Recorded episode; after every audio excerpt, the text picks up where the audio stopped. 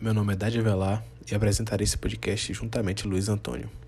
Nesse podcast falarei sobre a advocacia pública e privada. A Constituição Federal de 1988 trata da advocacia pública e explicita algumas regras para essa carreira no âmbito federal, estadual e distrital. Regras essas apresentadas nos artigos 131 e 132. Na esfera municipal, a matéria fica a cargo das constituições estaduais e das leis orgânicas municipais.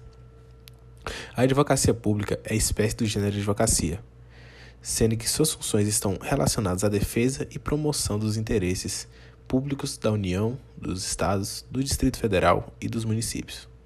Lembrando que o advogado público é, antes de tudo, advogado. O qualitativo público decorre apenas do fato de ter incumbência de representar os referidos entes em juízo.